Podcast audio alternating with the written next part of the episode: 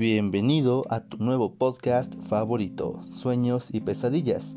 Este es un podcast semanal en el que cada jueves les hablaré de alguna cosa de terror, miedo, misterio y el día de hoy, señores y señores, monstruos mexicanos. Muchos de ellos tienen sus orígenes en la cultura maya o azteca. Incluso algunos de ellos, me atrevo a decir, son muy, muy, muy nuevos.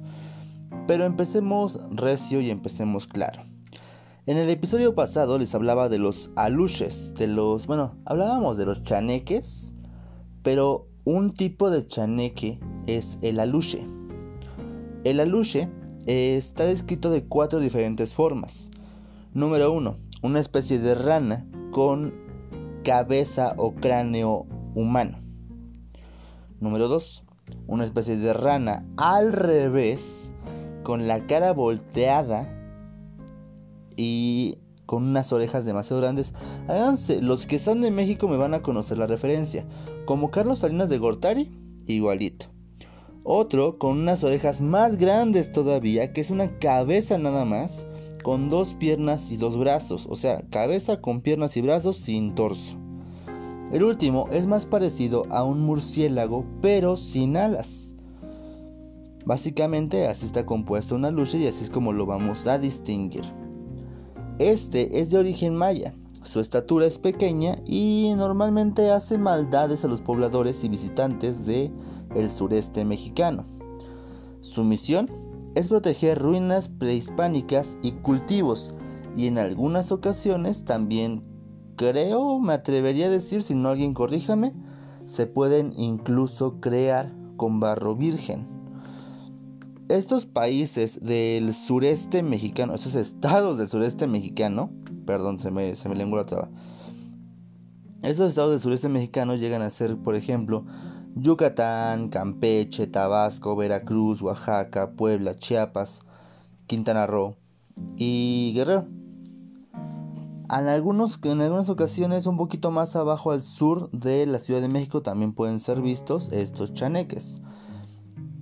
Los aluches son, hagan de cuenta como pequeños gremlins que te van a hacer travesuras. Y como ya revisamos, los chaneques hay de varios tipos, así que te los puedes encontrar de buenas, de malas o de muy malas. Tranquilo, no te van a hacer mucho daño, sin embargo, sí te van a hacer muchas maldades. Después de ello, ahora vemos el chupacabras. Está diseñado, por como lo vemos en algunos eh, textos, como un solo escuintle, con unas pequeñas púas encima, pero que debido a sus garras traseras, que son más como pies humanos, se puede eh, levantar para poder, para poder estar en dos pies o para poder examinar en dos patas. Tiene unas garras enormes en la parte frontal, o en la parte de las dos manos que tenemos. Y unos colmillos muy fuertes. Colmillos que culminan en un pequeño agujero para poder absorber justamente la sangre. El chupacabras no surge en México, sí surge en Puerto Rico en 1995. Pero cuando se anunció esto, cierto presidente, no quiero politizar mucho en este programa porque es de terror, y sé que la política da miedo, pero no vamos por ahí. Cierto presidente se trajo el rumor de que aquí en México había un ser espantosísimo, queriendo atacar todo el ganado de las personas. La gente le puso el nombre aquí en México como chupacabras. Se alimenta de sangre de animales, principalmente domésticos, y específicamente cabras y borregos, en algunas ocasiones también vacas. Hasta 2018 todavía dicen que hay hallazgos periodísticos de las fechorías del chupacabras. Ahora vamos a llegar a El varón del terror. En 1961, un director llamado Chano Ureta, o mejor conocido como Brainiac, lleva al cine a este ser. Es reconocido como un personaje de culto internacional desde hace 25 años. Condenado incluso a la hoguera por la Inquisición, el varón del terror vuelve a vengarse. Les dibujo un poquito cómo es el varón del terror y por qué es tan, pero tan, pero tan famoso. El varón del terror es básicamente un un hombre, digámoslo así, que tiene cuernos de diablo. No tiene manos, sino patas de cabra. Los ojos están muy rasgados. Tiene una nariz demasiado prominente, una barba muy larga, cabello también muy largo y orejas puntiagudas. Siempre viste de traje y es muy formal. El varón del terror, si la quieren ver, está en YouTube. Es una película que, bueno, está bastante buena.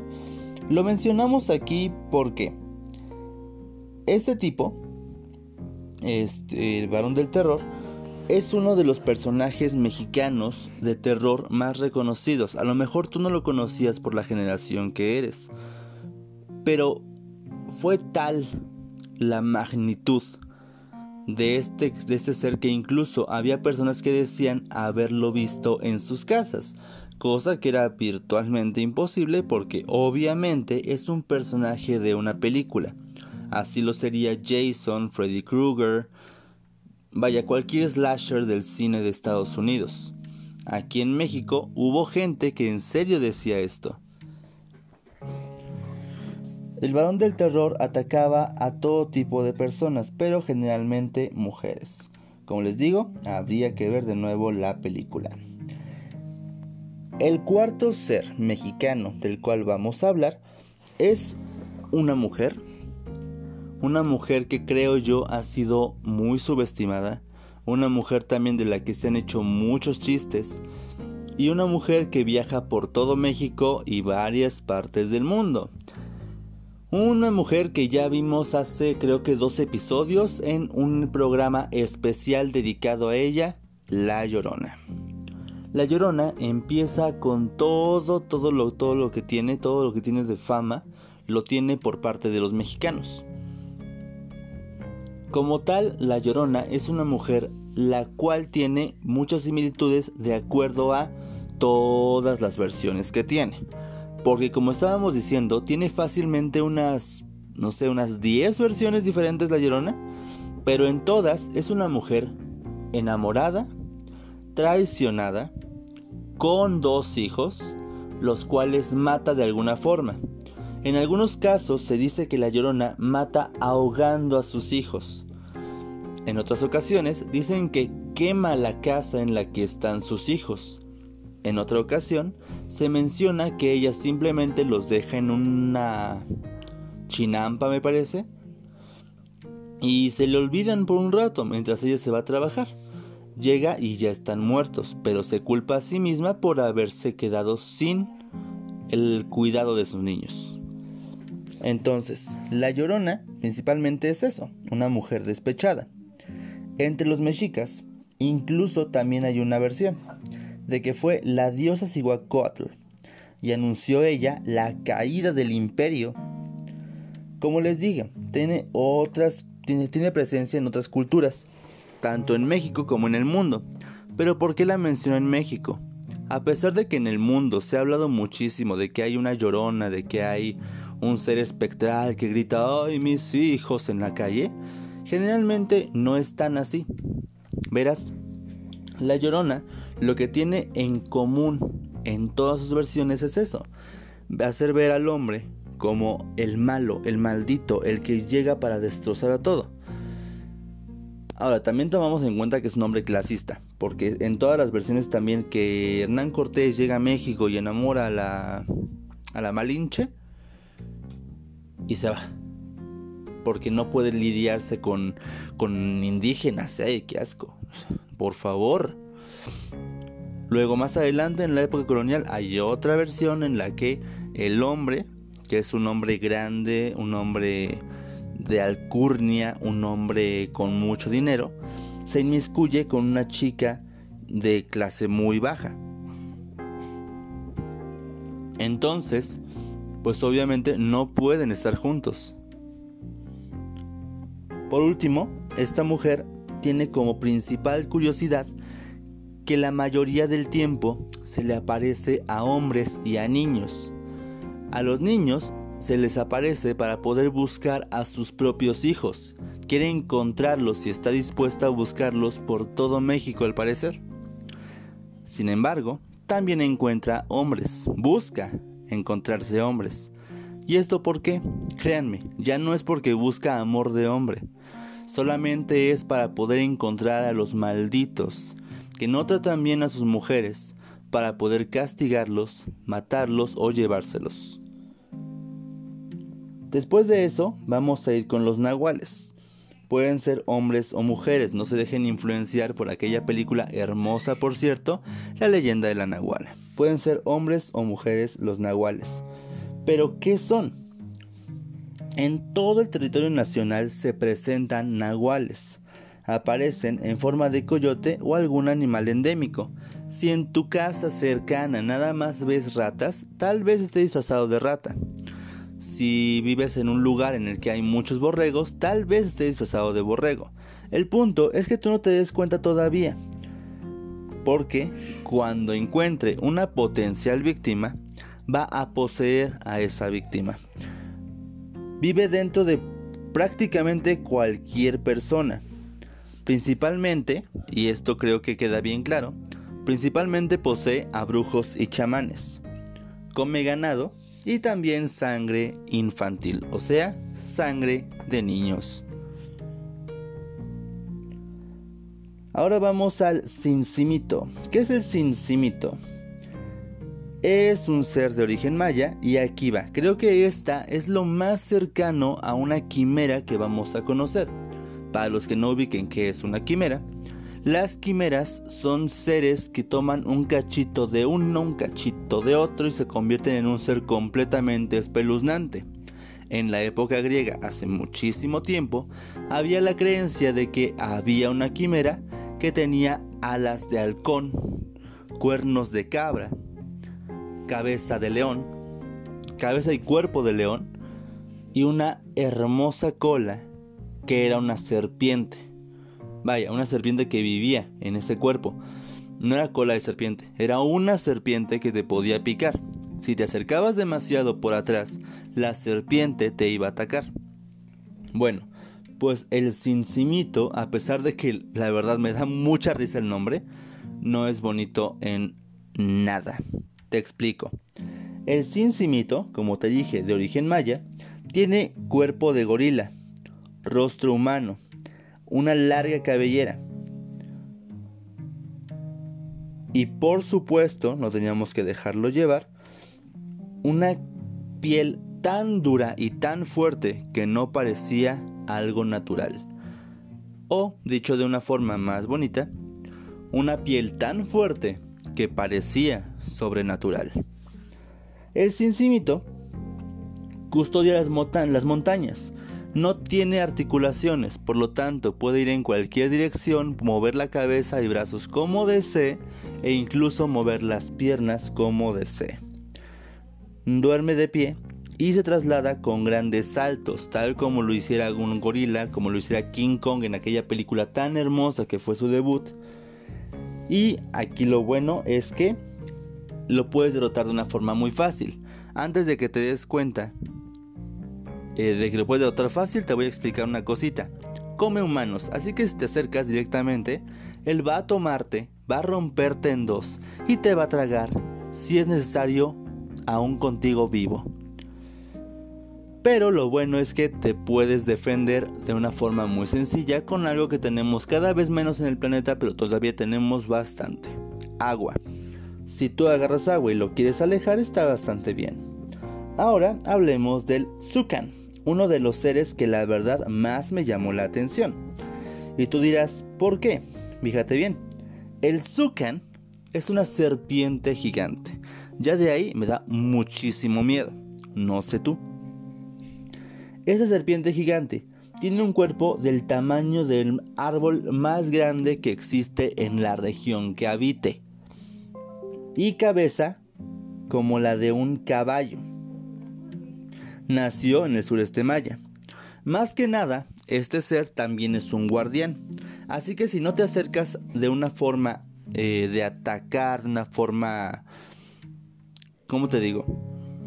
Si tú no te acercas con una intención de atacar el lugar en el que está, no te va a pasar nada, no te preocupes.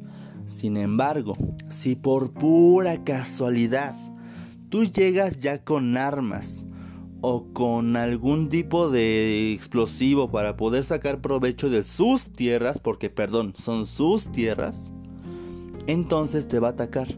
Y no de una forma bonita. Ni siquiera te va a dejar vivo para disfrutar de tus últimos días del veneno. Te va a tragar entero. Pero no te preocupes, porque mientras no te acerques a los cuerpos de agua en el país, no te va a atacar. ¿Cómo que se llamaba? Tsukan. Tsukan. El Tsukan. Esa serpiente gigante, de nuevo, es la que más me dio miedo de todos los monstruos de los que vamos a hablar el día de hoy. Ya quedan pocos, así que por favor no le cambies. Ahora hablemos del Tsukakame. Este es un ser nocturno, sucio, con figura de esqueleto, que se alimenta de carne humana. Usa un collar con los huesos de sus víctimas. Se aparece ante la gente enferma. Él, señoras y señores, el Tsukakame, viene siendo Mictlantecutli para las personas wixáricas. Ahora tú me preguntarás, y con mucha razón, ¿Qué son los Wixáricas? Bueno, la verdad es que no lo había investigado, no te voy a mentir.